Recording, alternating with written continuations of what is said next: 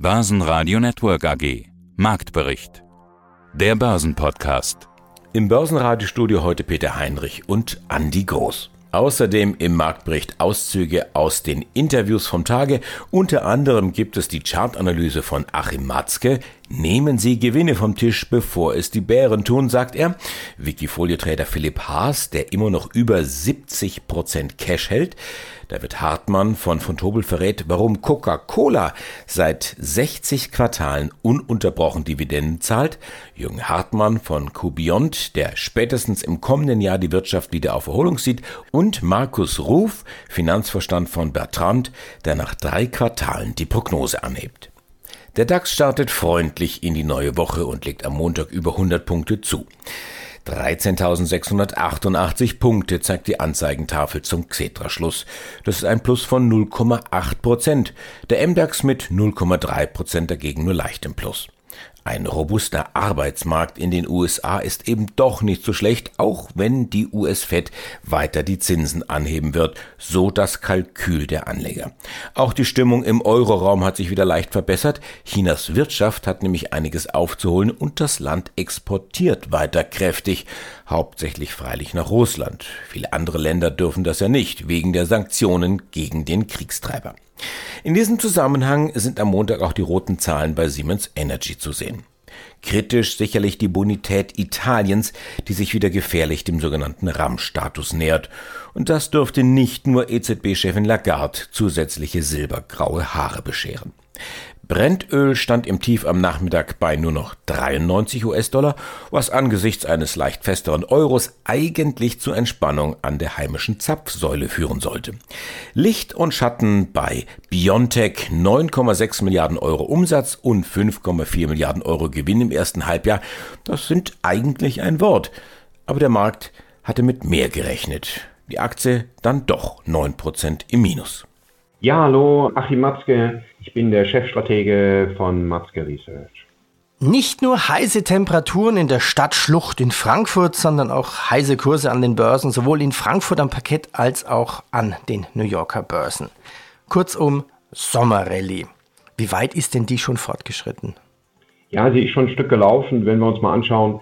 Hat ja eine alte Tradition an der Wall Street, dass es eigentlich eine Sommerrallye gibt, die durchaus 10 bis 15 Prozent vom dortigen Niveau aus immer gelaufen ist. Und jetzt haben wir ja in den USA, meine, und die Weltleitbörse, die steht weiterhin in New York. Die amerikanische Börse ist in der Base. Aus technischer Sicht, wann, wann befindet man sich in der Base? Wenn man mehr als 20,0 Prozent vom Allzeithoch, also vom Alltime High zurückfährt, das hat der S&P gemacht. Der war, da war ja im, im, zum Jahreswechsel war er im Bereich um 4.820 Punkte und ist dann bis auf 3.640, also ganz grob 24,5 Prozent zurückgefallen bis Ende Juni. Wobei vor allen Dingen Ende Juni nochmal aufgrund auch der kritischen Fragen über die Energieversorgung Druck aufkam äh, nach unten und so und der Base-Trend, der zentrale Base-Trend, der liegt ungefähr bei 4.980 Punkten, leicht oberhalb der fallenden 200-Tageslinie. Und diese Abwärtsbeschleunigung, die wir bis Ende Juni gesehen haben, die ist jetzt in diese Sommerrallye gemündet. Diese Sommerrallye ist noch nicht ganz zu Ende. Also wenn sie noch ein bisschen läuft, aber der Großteil dieser Sommerrallye hat 14% Kursgewinn eingebracht vom niedrigen Niveau aus, getragen von den besonders sagen wir, unter Druck stehenden, vorher unter Druck stehenden Technologieaktien, den großen Apple zum Beispiel. Und diese Sommerrallye wird noch einen Tick laufen. Danach gehe ich davon aus, dass der amerikanische Aktienmarkt auf Basis S&P 500 in ein Mixed Picture übergeht, den Base-Trend aber nicht verlässt aber kurzfristig stehen da auch keine neuen Tiefskurse an, obwohl die US-Notenbank sicherlich die Zinsen weiter anheben wird im zweiten Halbjahr. Da, da würde ich gerne mal nachhaken. Ja. Also nach quasi diesem verlustreichen ersten Halbjahr ist ja so eine Rallye sehr, sehr verlockend einzusteigen, aber auf der anderen Seite auch riskant. Könnte das quasi eine Kursfalle sein, wenn ich jetzt so bisher zuhöre, denke ich mir, nö, sieht gar nicht so riskant aus. Ja, es ist so. Generell ist ja in der Base erstmal die Strategie, in der Base muss ich aufpassen, dass ich meine Positionen, die ich aufbaue, die müssen Trading-Charakter haben. Wenn ich Gewinn habe, muss ich auch diesen Gewinn mitnehmen, bevor mir der Bär wieder diesen Gewinn wegnimmt und ich im Verlust bin und am Schluss habe ich nur noch Verlustpositionen. Mein Name ist Jürgen Herrmann, ich bin CEO der QBeyond AG und freue mich auf das Interview. Da kann man sich durchaus freuen. Der Umsatz des Digitalisierers für den Mittelstand steigt im zweiten Quartal um 8 Prozent. Jetzt stehen 42 Millionen Euro in der Zwischenbilanz. Das EBTA hat sich auch erhöht von 1,2 Millionen auf 1,4 Millionen. Herr Herrmann, das klingt positiv. Allerdings schränken Sie dann auch gleich ein.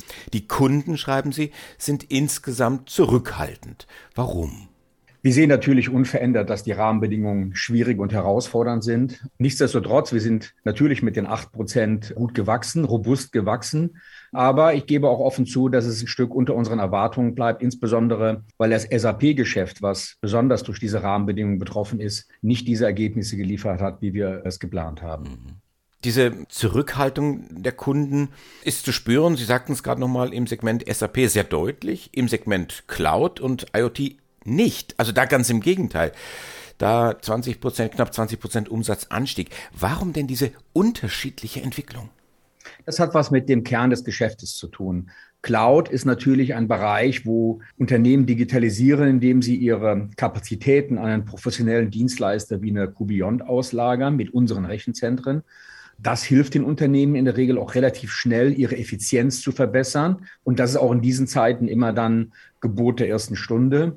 Im SAP-Bereich, insbesondere wenn es um die Transformation auf die neue Business Suite S4HANA geht, ist das Projektgeschäft. Und natürlich ist es dann, wenn es durchaus herausfordernde Zeiten für den Mittelstand sind, dass man in dem Kontext solche Projekte eher verschiebt. Was lernen Sie denn daraus? Gibt es da auch Stellschrauben, die sich jetzt drehen? Natürlich erstmal die Botschaft, das ist eine Verschiebung, weil am Ende des Tages werden alle Unternehmen sukzessive auf die neue Suite umstellen müssen auf S4HANA. Bis 2027 ist die Frist. Das heißt, da gehen wir davon aus, dass das in den nächsten Jahren entsprechend nur ein verzögertes Wachstum ist. Wie die Situation im Moment darstellt, haben wir natürlich reagiert. Wir stellen die Marktausrichtung von SAP ein Stück mehr in den Vordergrund auf andere Projekte. Und wir haben die Ressourcen optimiert, indem wir insbesondere externe Berater jetzt runterfahren werden. Das klingt ja nach was eigentlich? Also fügen Sie doch ein bisschen Fleisch noch dran. Was genau bedeutet das? Das bedeutet, dass wir in dem Bereich die Projekte im SAP-Bereich stärker auf Nicht-S4HANA-Projekte umstellen, wenn diese jetzt verzögert sind. Das ist ein wesentlicher Aspekt. Wir werden auch die Projektgröße ein Stück äh, reduzieren, also uns mehr auf kleine Projekte konzentrieren. Und was die Ressourcenplanung angeht, das hatte ich eben kurz angedeutet, geht es darum, die externen Ressourcen weiter zu reduzieren. Die Allianz hat auch Zahlen vorgelegt. Gewinneinbruch bei der Allianz. Nach der Rückstellung von 1,6 Milliarden Euro nach Steuern im ersten Quartal halbierte sich der Nettogewinn nach Anteilen Dritter, heißt es immer so schön, auf 2,27 Milliarden. Wie ist denn die Reaktion an der Börse auf die schwachen Zahlen? Ja gut, die Allianz hängt natürlich auch irgendwo, ich meine, sie ist eine der größten Aktien, sie hängt mit dran. Sie hatte nach der Corona, wie ist man, das ging bis 116 damals runter, hatte ja auch eine, schöne Hosse gefahren bis 230 und dieser Hosse-Trend ist auch zur Seite verlassen. Also aus technischer Sicht so ein bisschen leicht schwächelnd, ist praktisch auch eine Base-Bewegung. Aber es deutet sich eine Stabilisierung an, oberhalb von 160 bis 165 Euro.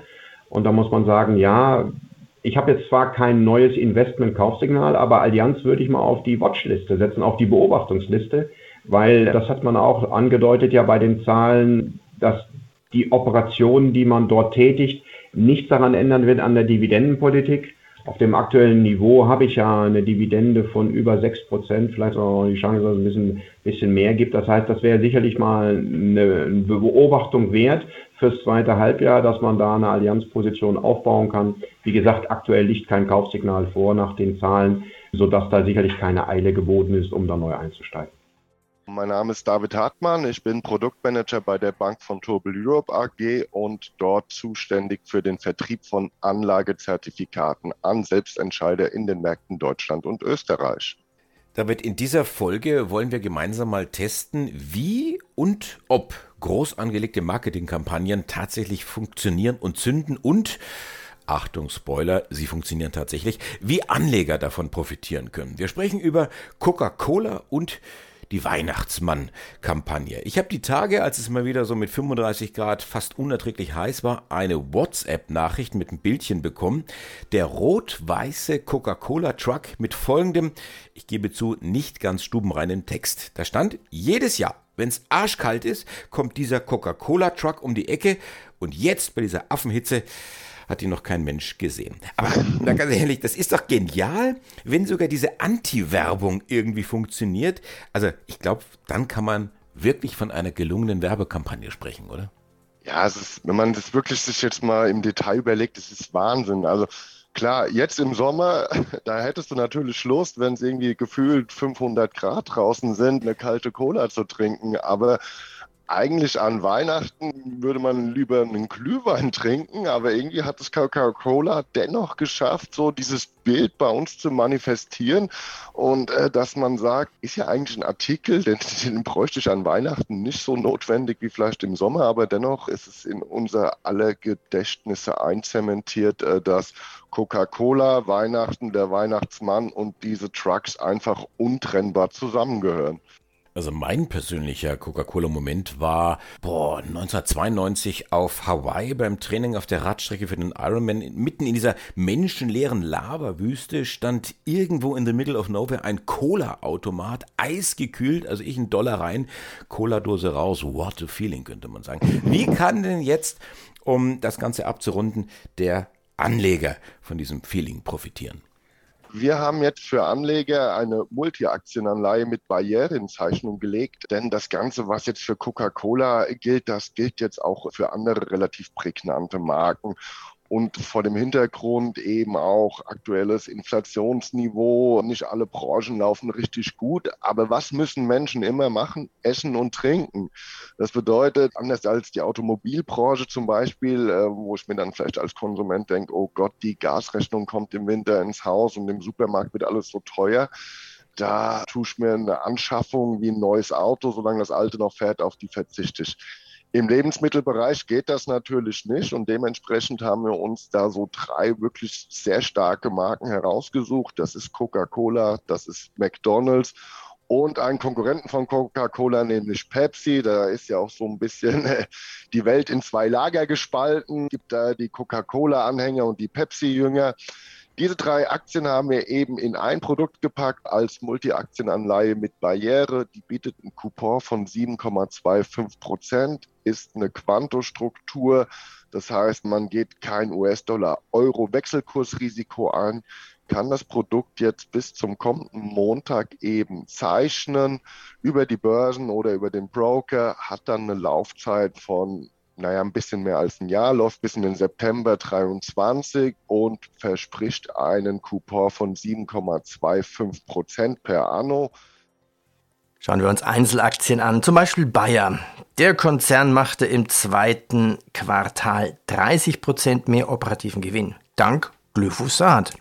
Für einen Rechtsstreit muss Bayer weiteres Geld zurücklegen, dank Glyphosat. Die Aktie fällt. Wohin geht denn die Aktienreise?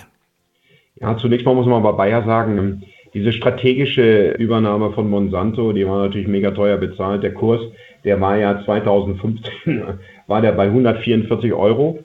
Na, ist auch runter bis auf 40 gegen den damals freundlichen Markt und jetzt seit Jahresanfang, hatte Bayer eigentlich den Base-Trend, den zentralen Base-Trend verlassen, hatte in der Rallye gefahren bis auf 68, in der Hoffnung, dass es besser wird. Das ist ja so, da, dass, dass man sowohl die Rechtsstreitigkeiten in den USA in den Griff bekommt und ähm, operativ man besser geht und die Risiken durch die Rücklagen in der Bilanz bereinigt hat. Das hat sich jetzt leider nicht so erfüllt. Die Rechtsstrategie war nicht so erfolgreich in den USA, dafür aber schön teuer. Und ähm, jetzt bei den, man hat wieder Abschreibungen gehabt. Im Endeffekt ist die Aktie in so einer Art Bodenformation aus technischer Sicht mit einem leicht positiven Touch, trotz des Rückgangs. Es bleibt dabei, äh, ein neues Kaufsignal liegt da aktuell nicht vor. Wenn man Bayer kauft, setzt man darauf, dass dieser Konzern nach Jahren in der Lage ist, dieses Problem zu lösen und sozusagen auf dem operativ positiven Pfad zurückkehrt. Eigentlich aus technischer Sicht müsste man eher ein bisschen abwarten. Bei Bayer ist noch zu früh. Ähm, wie gesagt, ist eine strukturelle Bodenformation. Neues Kaufsignal liegt da nicht vor. Markus Ruf, Finanzvorstand der Bertrand AG. Wir schauen uns die Zahlen an, Sie haben ein verschobenes Geschäftsjahr, deswegen die Zahlen zum dritten Quartal, beziehungsweise nach drei Quartalen. Umsatz steigt jetzt um 17 Prozent und das operative Ergebnis hat sich verdoppelt. Herr Ruf, erklären Sie mir mal, wie passt denn das zu dieser schlechten Stimmung, die ich höre aus dem Markt? Wir haben da gestörte Lieferketten, wir haben Chipmangel, wir haben Rezession, wir haben Inflation und Kollegen von Ihnen, die berichten dann doch von zurückhaltenden Kunden. Sie offensichtlich nicht. Warum? Ja, ich glaube, da muss man insbesondere natürlich das Geschäftsmodell berücksichtigen. Wir hängen ja nicht an der Produktion und wir produzieren nicht, sondern wir sind rein ausschließlich im Entwicklungsbereich tätig. Und hier sehen wir einfach eine sehr starke Vergabepolitik unserer Kunden. Nach den Projektverschiebungen, Projektstopps bedingt durch Corona haben wir jetzt eine verstärkte Nachfrage und wir haben natürlich im letzten Jahr einerseits hier noch mit Kapazitätsunterauslastung zu kämpfen gehabt und haben auch Kurzarbeit hier genutzt und das hat sich jetzt komplett gedreht in eine Vollauslastung, sodass sich hier natürlich ein entsprechendes Wachstum widerspiegelt. Parallel haben wir natürlich auch weiter Mitarbeiter aufbauen können und durch die gezielte Akquisition im Luftfahrtbereich, da haben wir die Firma Philotech im Dezember erwerben können, kommt natürlich nochmal zusätzliches Wachstum, aber insgesamt natürlich ein erfreuliches Wachstum mit über 17,8 Prozent, also knapp 18 Prozent und auch organisch mit 14 Prozent ein starkes Wachstum. Aber auch wenn Sie nicht an der Produktion hängen, also direkt zumindest, über den Umweg ihrer Kunden hängen sie ja dann doch an der äh, Produktion und die hängen dann wieder an den ganzen Thematiken mit den Lieferketten und äh, Chipmangel und hauptsächlich dann eben der Automobilindustrie. Wie kommt es, dass die jetzt doch in das Projektgeschäft einsteigen? Sehen die etwas, was die anderen Kollegen nicht sehen? Wo kommt da die gute Stimmung her? Also einerseits natürlich ist völlig klar, sie brauchen neue und innovative Produkte, um sich am Markt zu positionieren. Und das sind natürlich insbesondere die Megatrends, bei denen wir auch positioniert sind, wie E-Mobilität, Digitalisierung, autonomes Fahrer und Connectivity natürlich ganz weit vorne. Und da ist völlig klar, wer heute die Technologie von morgen schreibt, der hat natürlich nachher einen, Erfolg, einen Erfolgsvorteil im Markt oder am Markt. Und das ist natürlich hier ein Vorteil entsprechend. Und der andere Vorteil ist natürlich, unsere Kunden verdienen gerade alle auch ganz gut Geld. Das heißt, die schreiben überraschend starke Zahlen und investieren hier auch gezielt in R&D, weil sie wissen, sie müssen mit neuen Technologien sich gegen den Wettbewerb, der da entsteht, auch mit UMs sich entsprechend durchsetzen. Und Daimler hat ja auch in der in letzter Woche nochmal angekündigt, dass sie ihre R&D-Ausgabe nochmal erhöhen werden. Und das hilft uns natürlich insgesamt von den Rahmenbedingungen. Ich bin Philipp Haas, ein ganz langjähriger Wikifolio-Anhänger. Ich glaube, ich habe einer der ersten Wikifolios auch schon gehabt, 2012, habe jetzt sechs bis sieben, die ich dort auf der Plattform, sag ich mal, die Musterportfolios verwalte und in zwei, drei sind auch schon Millionenbeträge drin. Ich würde gerne auf die Gewichtung nochmal eingehen. Mhm. Du hast jetzt fast 70 Aktien drin. Mhm. Jetzt sagt man, oh wow, eine Steiko plus 1132 Prozent, aber nur eine Gewichtung mit 0,2 Prozent. Wie gehst du jetzt vor? Eine Quirinbank ist mit 1,1 Prozent gewichtet. Ansonsten meistens na, da sehe ich mal eins, eine Aktie mit 2,4 Prozent. Ansonsten um 1 Prozent oder drunter. Also schon, ja. schon sehr, sehr weit gestreut. Sehr defensiv. Die, die das ist aber, sag ich mal, nicht der, der Standardfall, sondern es ist einfach nur, weil man aktuell sehr, relativ defensiv noch aufgestellt ist. Sobald das, das Umfeld bei einigen Aktien besser wird, dann werden auch wieder Kernpositionen aufgebaut. Kernpositionen sind 4 bis 5 Prozent, wobei die mit Gewinnen es dann noch mehr geht und da muss alles passen. Es muss eine Qualitätsfirma sein, sie muss unterbewertet sein, sie muss ein positives Momentum haben und ich mag noch irgendwo mindestens ein oder zwei Investmentideen haben, die der Markt vielleicht noch nicht so ganz verstanden hat. Das nenne ich so Alpha-Idee. Mhm. Und es fehlt mir aktuell, weil doch viele Markt auf das Momentum fehlt. Ja, eine Alpha-Idee, die zum Beispiel dieses Jahr aufgegangen ist, wäre der Bereich Rüstung gewesen. Ja, also mhm. ähm, Rheinmetall und eine Hensoldt waren sehr hochgewichtet, relativ gesehen. Bei der, bei der Rheinmetall wurden Gewinne mitgenommen vor ein paar Wochen, aber das ist, ist ein Case, der dann aufgegangen ist, aber trotzdem war der Gesamtmarkt so schwierig, dass das jetzt, jetzt nicht der komplette ähm, Gamechanger war. Also Aber das wäre dann sowas, wo dann die Gewichtung hoch war, ja. Ja, wir wollen ja zwei Wikifolios besprechen. Sag mir doch mal ein, zwei deiner guten Performer jetzt in deinem Wikifolio Nebenwerte Europa. Also was man sieht, was gut performt hat, ist die Hensoldt, ja, die auch nochmal technologisch nochmal mehr Hightech ist als ähm, vielleicht andere Rüstungskonzerne. Das war einfach ein, ein Case, als ich hätte ehrlich gesagt auch nicht damit gerechnet, dass Russland die Ukraine angreift. Also es war sicherlich eine Möglichkeit, aber ich habe es vielleicht für 10, 15 Prozent Wahrscheinlichkeit gesehen, weil, wie wir es ja auch jetzt sehen, einfach eine dumme Idee ist. A, natürlich von der menschlichen Tragödie, aber auch vom Outcome für Russland. Also das ist, ähm, das ist, nicht, das ist sicherlich nicht das passiert, was sie mit gerechnet haben. Aber die Rüstungsaktien haben da überhaupt nicht reagiert und die, eigentlich war ja die Idee, wenn, wenn ein Krieg kommt, dann sollten sie hochgehen und wenn nicht, werden aber auch die Europäer mehr in Verteidigung investieren. Börsenradio Network AG Marktbericht. Der Börsenpodcast.